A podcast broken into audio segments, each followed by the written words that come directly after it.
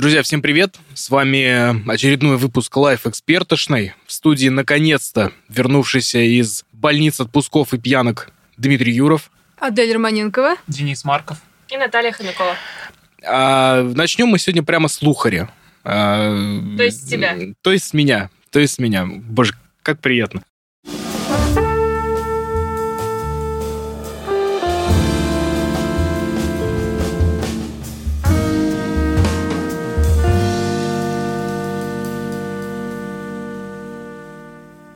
Вчера в Москве показали, пожалуй, самый дорогой Rolls-Royce в России. Да ну что в России? Мне кажется, он, мне кажется, в мире таких машин немного. Чтобы вы понимали, м, э, Phantom Tranquility выпущен серией всего в 25 автомобилей на, на целый мир. В России таких будет э, машин всего одна, и она, как вы уже успели догадаться, уже куплена кем-то из э, неизвестных ценителей бренда, назовем его так. Не хочется употреблять слова м, Мажор? типа мажор или олигарх. Ам, автомобиль стоит 60 миллионов рублей. Вы можете открыть сайт Авито и посчитать, сколько это в московских квартирах, а я вам просто скажу, что эксклюзивность этой тачки заключается в том, что кроме традиционной лухари отделки какая есть у этих машин. Обычно там вставочки и панельки из э, настоящих кусков метеорита. Вот я думаю, Адель будет вообще по кайфу ездить абсолютно в такой машине. Да, это... Возможно, это кощунство все-таки, кто Это- знает.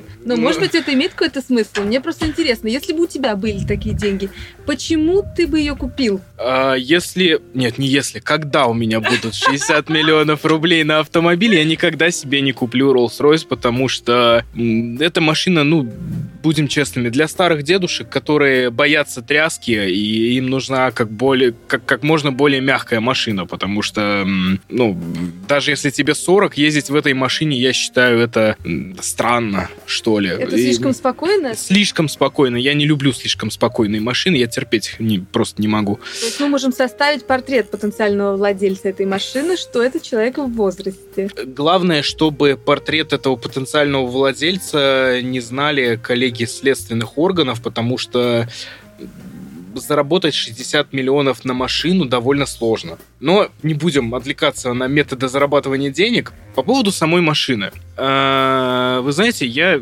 часто вижу вообще Rolls-Royce в Москве, но, откровенно говоря, у меня никакого возбуждения ни на физическом, ни на ментальном уровне эти тачки никогда не вызывают. Ну, какой-то чемодан на колесиках, который катится и стоит при этом херову тучу денег. Почему Tranquility стоит 60 миллионов рублей? Ну, просто потому, что он типа редкий, как считают сами чуваки из. Да, внешне машина никак не выделяется э, из остальных новых фантомов, которые уже ездят по Москве. Единственный прикол это вот отделка. Но, опять же, когда вы на сайте life.ru увидите материал про этот автомобиль, я вас прошу обратить внимание на отделку на интерьер автомобиля, потому что, возможно, кто-то из вас сможет понять, почему именно он стоит 60 миллионов рублей. Я, если честно, не понял. М, Скажу честно, я не понял, почему эта машина стоит 60 миллионов рублей, но, видимо, нашлись ценители, которые уже раскупили всю эту серию. Там везде указывается на этих, на вставочках, что это там первый из 25 или там пятый или из, из, из 25. Знаете, как на, на старых BMW лимитированных. Вот как на точно. пластинках. Ну, старый BMW, знаешь, ли, шибко дорого, пластинки подешевле. А мне кажется, знаешь, почему такая цена? Потому что вот в Челябинске маленький кусочек метеорита в Роспечати в киоске стоит 700 рублей. А если тут целая отделка, то только на один метеорит, даже если он не из Челябинска, ушло, дай боже. Ну, То есть можно допустим, из целого метеорита прям сделать машину и на ней поехать. Это во Флинстоунах такое было. Это прекрасно. А давай, знаменитая дизайнерская КБ Флинстоунов, да-да-да. а давай сравним эту машину с той, на которую ты дрочишь. Я драчу на многие машины. Ну вот сегодня ты мне одну показывал, мне очень это. интересно. Ром, не вздумай это вырезать. А. И смех тоже. Других звуков не будет. надеюсь. На самом деле у нас сегодня пришла вторая новость про самый дорогой Nissan GTR в 34-м кузове, который стоит больше 500 тысяч долларов. Если быть до конца честными, я бы взял себе лучше GTR и потихонечку бы там Потрачил. мастурбировал бы, да, в гараже, э, да, где-нибудь в- Еще раз сколько? тайком от жены, ну, больше 500 тысяч долларов. Его, Как бы для меня вот разница, я не знаю. он вообще не продается на самом деле, но сами тюнеры говорят, что это настолько редкая и настолько уникальная заводская машина гоночная, что ну, ее стоимость даже примерно сложно посчитать. Ну, вот около там 500 тысяч долларов.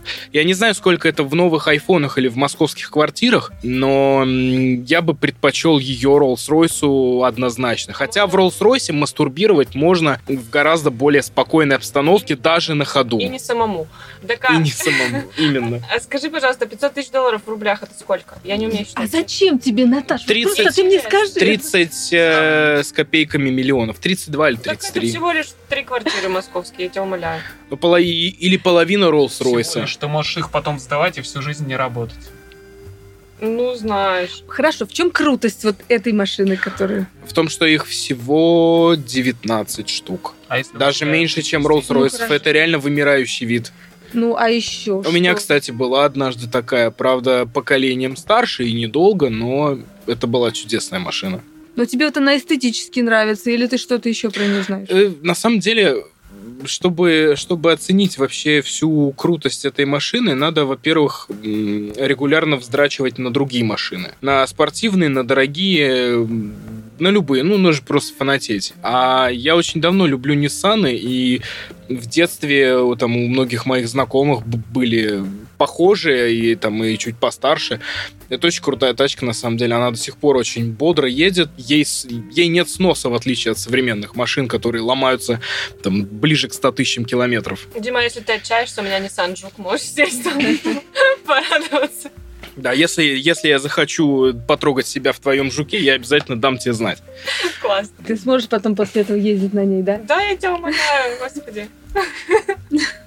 Что там у нас с WhatsApp? Да. А, С WhatsApp. э, WhatsApp это крайне неудобный мессенджер, и никому не советую им пользоваться. Кроме того, сочувствую Кроме людям- Павла Дурова. Да. И сочувствую людям, у которых это корпоративный мессенджер, но речь пойдет не об этом. А А, что неудобного в WhatsApp? Подождите, давайте с этого начнем. Я, конечно, понимаю, что Telegram у нас В всех WhatsApp-. Ну, что конкретно? а, В WhatsApp конкретно, ну, например, ты не можешь зайти в него с десктопа без э, подключенного к интернету телефона. Во-первых, ну да, это безопасность, но тем не менее она нужна не каждому, а настроить это, там, включить, отключить ты не можешь. А, во-вторых, допустим, вот э, у... а, Подожди, я Там нет лайфхак. стикеров. Там нет стикеров. есть. Да? Стикеры там есть, просто Может, покажешь? смешные. Ну, короче, просто А лайфхак для телок. У меня подружка полила своего пацана. Она взяла его телефон, пока он был в душе, навела на, на QR-код на мониторе компьютера, и потом читала весь его WhatsApp. Вот Вот же ж хитрая жопа. Ну и плюс ко всему, без э, сим-карты э, своей ты не сможешь э, пользоваться своим аккаунтом. Вот, допустим, самый близкий пример. А, Я поехал в отпуск за границу, купил туристическую сим-карту. А, Вытащил свою, так как у нищебродов с айфонами нет двух слотов, и поставил туристическую. В итоге я не мог зайти в свой WhatsApp, я создавал новый аккаунт. Ага. Ну, Знаешь, что в Крым езди, потому что вот все. А с Телеграмом, например, такого нет. То есть с Телеграмом ты... да, С Телеграмом нет. Нет, на самом деле, на самом деле главная, главная проблема WhatsApp это то, что он передает все ваши данные товарищу майору. А кто не передает? Нашему Telegram. товарищу майору. Ну, Telegram вроде бы как бы не Да передает. все они... Но эм, парсить данные с телеграм-чатов или с телеграм-каналов китайцы вон, замечательно научились во время протестов. Ну, для тех, кто не в курсе, они просто написали простенького бота, который парсил все, все номера в чате, а потом сверялся с базой данных по нарушителям. И потом этих чуваков просто из толпы э, выцепляли бравые товарищи майоры в китайской униформе. И как бы все было в порядке. Слушай, Дима, там... не всех, а там те, кто не скрыли свои мобилки. Ну, кстати, справедливости ради, WhatsApp передает не русскому товарищу майору а, наши данные. Так, ведь Роскомнадзор недавно оштрафовал Facebook за то, что не локализованы наши данные. Слушай, Потому что думаю, Facebook нашим это Facebook, а WhatsApp это WhatsApp. WhatsApp товарищу майору данные передает, потому что к нему, а, и, равно как к Viber, к, к сервисам Microsoft, да, и ко всем остальным продуктам, м, претензий на территории России нет. Почему у нас активно м, ну, возникают постоянно вопросы к Телеграму, да? Потому что Паша Дуров в свое время сказал, что типа хер вам, а не личные данные. И, собственно, ну, если бы не его упрямая позиция, вот настолько упрямая, да, я думаю, что телега в стране работала бы спокойненько, и с ней бы не было никаких проблем. Она и сейчас спокойненько работает. Слушайте, ребят, я не знаю, как у нас. Вот в Гонконге уже конкретный большой брат прям смотрит на тебя. Реально. Ну, он там работает давно, на самом деле. Э, Систему распознавания лиц включили в 2015 году в аэропортах, в вокзалах, везде-везде. То есть это уже... Это тоже Это там- жесть. это в Гонконге там не фаервол, но очень близко к этому. Но в целом и в США, в Европе тоже абсолютно так. Если вспомнить историю с Эдвардом Сноуденом, там точно так же тотальная слежка. Послушайте, а действительно там могут на улице остановить э, рекламу, тебя может остановить и назвать по имени, обратиться к тебе по имени? Ну, это Волосы. уже, это уже, мне кажется, ближе. Нет, знаете, был такой Но это не фильм. во всех местах. Допустим, в аэропорту, я думаю, может, потому что там есть распознавание лиц. И теоретически, Но да, это- там это Это должна быть какая-то открытая база данных по, по биометрии, где хранятся все ваши отпечатки пальцев, сетчатки, там, сканы сетчатки Шаток, глаза. ну, э, В аэропортах такое Это есть. самых просто. С Томом Крузом был очень крутой фильм, который называется «Особое мнение». Смотрели, нет? Не смотрела. Обязательно не посмотрите. Там, в общем, там, в общем, история в том, что э, значит, в недалеком будущем создали отдел по упреждению преступлений. То есть э, они каким-то образом э, учились предсказывать будущее и узнавали, где совершается то или иное убийство. И вот чуваков, короче, просто за там несколько минут или за несколько секунд до убийства их скручивали, короче, и помещали в специальную тюрьму под землей. Так вот, там все было завязано на сетчатку глаза. То есть ты заходишь в метро, поднимаешь глазки, э, те- тебя система считывает и списывает с твоего лицевого счета деньги за проезд. Э, Кстати, э, в Москве карту тройка привязать, привязать к глазам, мне кажется, это очень прикольная штука. Ага. Ну, Вот. Потом будет легко снять эти деньги. Допустим, с терминалом какой-нибудь сторонний человек подошел и все. Ну да, да, да. Ну вот, видишь, надо было... За, за год до выхода фильма «Особое мнение» надо было написать им, типа, ребята, неправдоподобно, хуйня какая-то. Так что там мы тебя перебили? Что там WhatsApp? Ага. А WhatsApp, э, Неудобный ну, я в целом все сказал, и то, что то, что мы начали говорить про личные данные, это хорошее дополнение к теме. WhatsApp, да, он неудобный. Я перечислил две основные причины, по которым он неудобный. Невозможность работать э, с десктопа без подключенного к интернету смартфона и вот э, невозможность работы без сим-карты. В 2019 году и то, и то должно быть устранено. Тем более у альтернатив, особенно у альтернативы, которая, э, которая заблокирована на территории России, это все прекрасно работает. И поэтому численность аудитории растет даже несмотря на блокировку. А заявление Роско- Роскомнадзора вчерашнее? Что они до конца года заблокируют Телеграм. До конца года или до конца века, кстати? До конца так года Они его уже блокировали. Антон как? Розенберг, Что они хотят сделать? они блокировали э, Telegram по IP-адресам. Но... То есть э, та знаменитая фраза «я тебя по IP вычислю». Да. Ну вот Влада Синицу вычислили по IP. Ну, А, ништяк. Так, Да, а теперь блокировали они? Telegram по IP, но беда в том, что э, мессенджер умеет менять IP, и для этого надо заблокировать очень много адресов, и так вот сервера Amazon были заблокированы, и очень есть сильно пострадал бизнес. Вот эти прокси, которые у нас бесконечные прокси, это и есть то, что... Нет, это... Ну, Чуваки, прокси это... давайте не забывать да. про микрофоны, нас потом с вами порешает. А теперь э, блокировать будут по DPI. А что такое DPI? DPI — это, в общем, когда э, люди общаются друг с другом в мессенджере, то устройства посылают э, друг другу некие пакеты, пакеты данных. И эти пакеты данных анализируются. Но э, сейчас анализируются исключительно заголовки, а Роскомнадзор хочет, чтобы анализировалось также содержимое этих пакетов. И как сказал экс-разработчик Телеграма Антон Розенберг, компания и это ограничение обойдет. Она умеет шифровать э, данные вот этих пакетов. Ну, в общем, посмотрим, что будет, что будет до конца года. Мой прогноз, Telegram не будет заблокирован, они один раз обошли блокировку, и, я думаю, обойдут второй раз. Кроме, кроме того, можно прибегнуть э, к стороннему софту, и я не вижу ограничений для Телеграма. Что у нас там дальше по плану? Дальше по плану у нас озера на Марсе. Какая прелесть. Друзья мои, если бы у меня были деньги, вот я не знаю, столько денег, как на твой Rolls-Royce, мне не нужно. Ты купила бы озеро на Марсе. Я поехала бы в Южную Америку. Домик у озера на Марсе. Я сейчас объясню, почему. Там, оказывается, есть такое место. Я знала вообще только одно место, где круто снимать Марс, если бы вот мы были, если бы могли снимать марсианские пейзажи, то вот Канаде есть в арктических широтах, там так, широт, такой остров э, Девон. А теперь я нашла еще одно место, узнала еще одно место. Плато Альтиплано, оно находится в Андах, и его НАСА э, приводит в пример, показывает, вот посмотрите, как там выглядят соляные озера, вот так же было на Марсе. То есть реально так же было на Марсе, и они сейчас э, в кратере Гейр, где сейчас работает марсоход Curiosity, они нашли такой участок, э, где пересохшее озеро находилось. То есть они видят прямо вот, что там было такой конкретный рассол, прям такой соляной раствор минеральных солей. Не поваренные соли, а минеральные соли.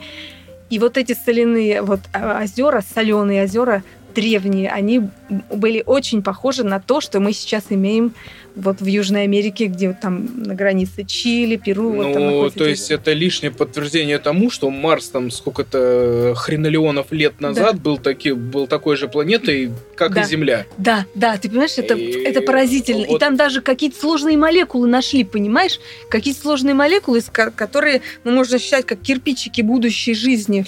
А вообще, на самом деле, вот, э, вот эти все приколы с э, обнаружением типа, типа жизни, они начались ведь не так давно, что-то всего несколько лет назад, ну лет пять назад, может быть, начались все вот эти там сначала нашли эти какие-то ледяные шапки, потом нашли, значит... Под э, шапками океаны. Ос- а, а, да, остатки, значит, э, жидкой воды, которая там когда-то да. якобы была. Это техника, Дим.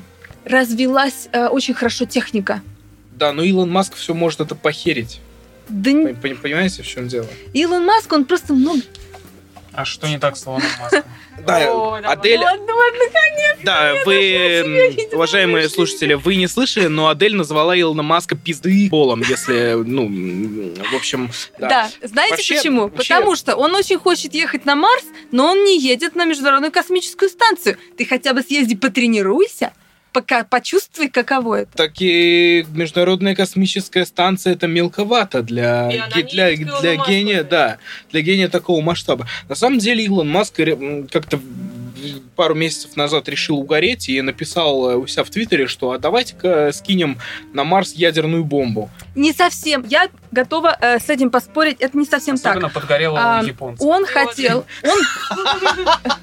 Подожди. Он хотел в атмосфере. Вот я писала об этом. Посмеялись? Можно я расскажу, что он хотел? Потому что она будет смешно. Ром, не вырезай. Это была его технология э, согреть согреть э, планету, он в атмосфере да, хотел да, устраивать хотел ядерные э, взрывы, да, и он как... Э, это должны быть периодические ядерные взрывы, прям с какими-то интервалами они должны происходить. Э, и получается, как э, описывалось, как такое маленькое солнце, то есть вот эта энергия, она запускает парниковый эффект. То есть вот он это хотел. А может сделать. парниковый эффект завести с Земли? У нас его до хрена. Ну вот надо, это не так-то легко, понимаешь, оказывается, сделать. То есть там вообще-то вот эти ледяные шапки, которые там есть, это замерзший углекислый газ. Вот если его согреть, то он заполнит атмосферу, и он же парниковый. И тогда температура повысится. Но... Я знаю, как решить этот вопрос без Илона Маска. Надо просто позвонить Шварценеггеру и попросить его сделать все так же, как он сделал в фильме «Вспомнить все». А как Марсе. он там сделал, напомни, пожалуйста. Ты не смотрела «Вспомнить все»? Я не помню уже просто. Вспомнить э, все, они... это как раз про меня. Там, короче, там, короче, была история, что они нашли якобы на Марсе инопланетный ядерный реактор, включение которого запустило бы процесс восстановления атмосферы. Но пришли жадные дядьки из корпорации и стали продавать воздух за деньги. Вот. Тем, кто живет и работает на Марсе. Ну, собственно, эта история не такая далекая, как э, может показаться сначала. У нас очень многие вещи продают за деньги, хотя, ну, чисто теоретически это все можно получить и самому. Ну, воду, например, чистую, да? Вот наверняка, ну, э, Денис, а ты водишь машину, кстати? Нет. А ты? Я, к сожалению, нет тоже. Вот не э, когда вы начнете водить машину, вы поймете, что литровая бутылка чистой воды стоит дороже, чем литр 95-го бензина. Особенно на заправках. Ну, это интересное очень наблюдение, я но это... я это на слышала самом от деле эксперта, так. что это Можно как и бы... воздух продавать. Вон, посмотрите на бизнес-тренеров. Это новый ресурс будет. Я слышал такую версию, что когда иссякнет нефть, то вода станет новым ресурсом, а у нас ее очень много. Так когда мы на Марс-то полетим в итоге?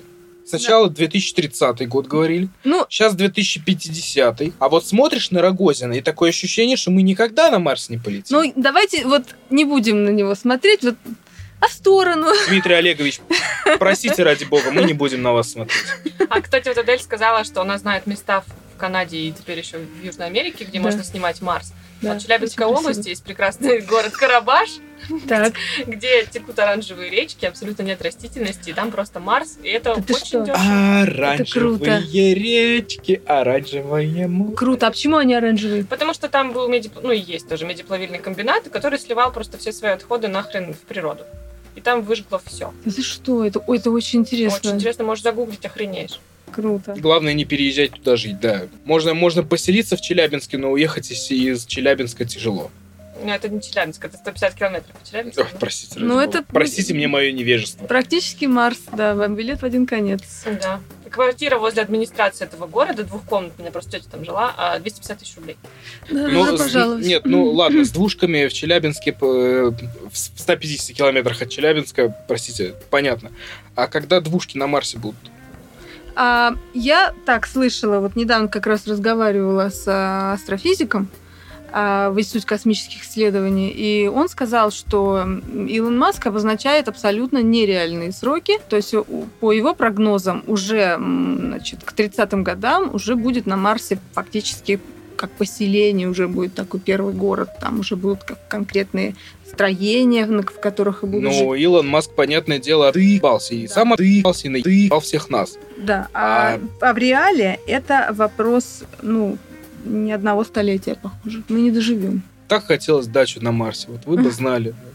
Где-нибудь возле кратера Скиапарелли, подождите. где-нибудь. Может быть, дяденька еще всех удивит. Ну, он, наверное, не, не так удивит, как Наташа с темой, которая будет завершать сегодняшний разговор. Да, я просто случайно сегодня наткнулась на новость о том, что по Юле Началовой, почившей не так давно, Господи, опять она. да, Простите. снимает сериал о ее жизни.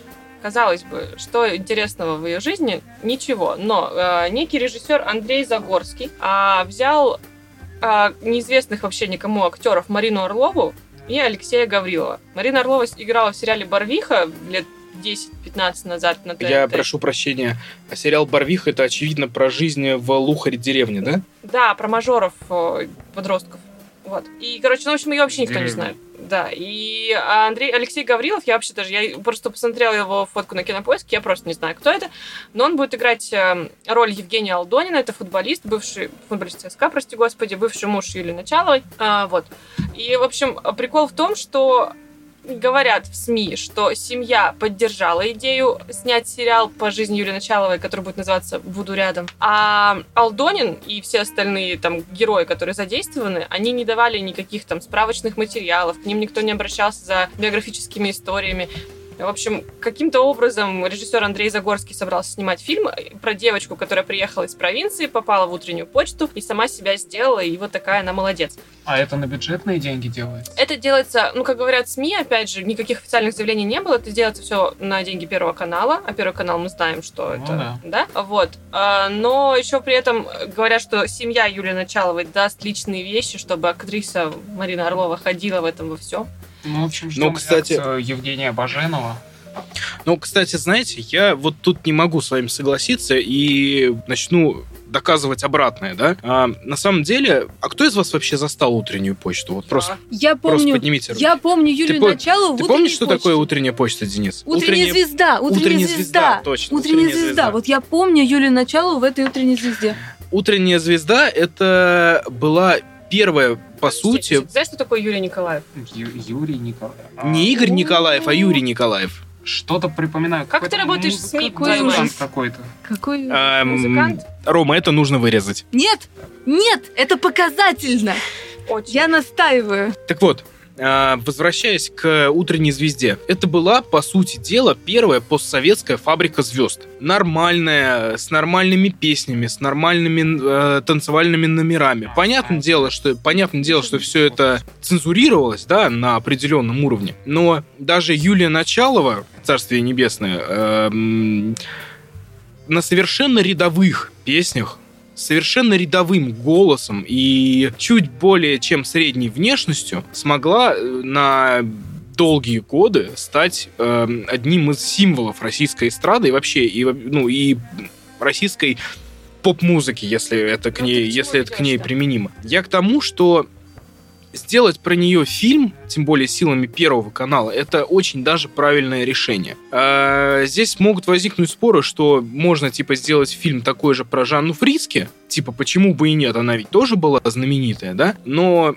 э, Первый канал в эту историю вписался не просто так. Для Первого канала и для дирекции Первого канала с, с руководителями, которые я с некоторыми сли- лично знаком, для них это вот, понимаешь, это как памятник кому-то поставить.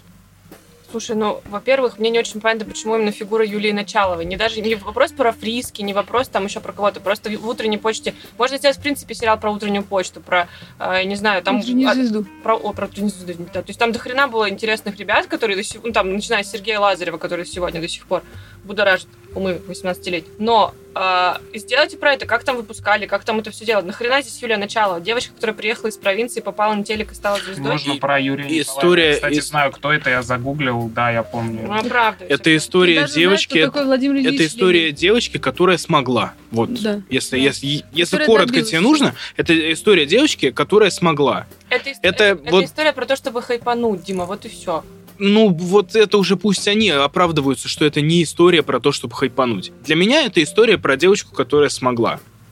А, потому что, ну, вот есть американская мечта, да, а, а это вот российская мечта. Приехать из, из э, ну, просто Ниоткуда, да. ты нет никто и звать тебя никак, добиться, э, Высота зайти на самый верх и как бы и раствориться потом, понимаешь? Ну, в моем понимании это, ну, не слава, да, не всенародная любовь и популярность, но очень близко к ней. Ну, может быть и так, но с другой стороны, даже если рассматривать конкретно этот сериал, то если они делают какой-то байопик, то, наверное, нужно как-то хотя бы пообщаться с э, героями. Ну, я с- думаю, что они в любом случае Да, пообщаются. блин, говорю, не Просто, и про, ну, ну, просто если Алдонин потом напишет где-нибудь в Твиттере или еще где-нибудь, да, или даст интервью и скажет, ну, это все херня и так не было, понимаешь, ну, тем хуже для тех, кто делает это кино. Ну, по сути, мне кажется, все-таки коммерция в этом замешана. То есть хотя бы отчасти это такой коммерческий проект, Я вам больше раскрутить. скажу. Господин Загорский, который режиссер, он а, прикрыл себя по всем фронтам, и поэтому героиню будут звать не Юлия Началова, а Юлия Качалова. И а, женщина, Э, Совсем не а похоже. женщина, которая ей поможет вообще продвижении дальнейшем после утренней, утренней звезды, ее зовут Анна Борисовна. А на самом деле А это Антон деле- Борисов, Да. мужчина, да? Нет, это Интересно. Анна Борисовна, просто она будет очень похожа на Аллу Аллу Борисовну. Борисовну. Вот, это ее какая-то там очередная пародистка. Но, в общем, он типа, мы везде себя прикрыли, к нам ни один суд не придерется. Это его заявление прям официальное в Царьграде. Ну, значит, он будет делать фильм на свой страх и риск, я так полагаю. Потому что вот если исходить из этого, да, из того, что он себя везде по всем фронтам прикрыл, он не собирается ни с кем вообще консультироваться. В том числе и с Алдониным, а он, насколько я помню, это бывший муж Бывший муж, Началовой. Оди- Это, кстати, один из показательно, что вот так вот откре- открещивается от всего. Вот вы бы стали смотреть эту шляпу? У меня другой вопрос. Я бы не Да стал. нет, это Э, просто не моя... я Я, бы не их аудитория. обзор. Да, я бы посмотрел ее в обзоре у Bad Comedian, на, самом деле. Потому что я уверен, что она там будет, ну, что этот фильм там будет. Это сериал, он не делает обзор на сериал. Простите, но я думаю, что ради этого он сделает Исключение исключение, да. Я думаю, я думаю, что все можно ждать. Я просто не понимаю, что можно показать в сериале, ну честно. Там драма. там Страдания, девочка, страдания, драма, но это все может вместиться в э, фильм. Тут, кстати, да. Нет, Фильм Хорошо, «Глянец» не кто-нибудь модный, смотрел? К сожалению, да. Я считаю, что это, ну, э, мерзкий и противный, но, тем не менее, жизненный, да, фильм такой про то, как вообще, чего стоит покорение Москвы. Ну, таких фильмов сколько снято, ну, я тебя умоляю. ну, Недавно Леша, клип сняли про покорение Москвы. Какой? Два рэпера, Тимати и Гуф. Ну да. А, господи. Нет, я, ну это просто про покорение Москвы начиналось еще с «Москва слезам не верит». Ну, это несерьезно, мне кажется, какая-то Хорошо. Кто, заезженная тема. кто помнит песни Юлии Началовой? Кто может назвать хоть одну? Никто, я тоже не могу. Вот про это и речь. Почему она? Вот девочка, которая смогла, ну, такое себе. Линда есть девочка, которая смогла, просто потому что у нее был хороший папа, я не знаю. Ну, то есть таких ми- примеров миллион. Ну, тут у нее никого не было, у, у- у Началовой не было. Кр- кроме Аллы Борисовны, конечно, никого. Но это уже потом. То есть, она сначала сначала что-то предъявить. Я предлагаю решить э, этот вопрос нашим слушателям все-таки, потому что обсуждать его внутри нашего коллектива это круто, но я думаю, что наши слушатели люди не глупые и тоже разберутся. Напишите в комментариях под, э, под нашим выпуском, эм, стали бы вы смотреть сериал про жизнь Юлии Началовой. Был бы он вам интересен, и если да, то почему? Нет. Если Ну, да, то понятно. почему? М, А мы на этом будем с вами прощаться. До следующей недели. С вами был Дмитрий Юров. Адель Романенкова. Денис Марков. И Наталья Хомякова. Всем пока. Пам-пам-пам-пам-пам.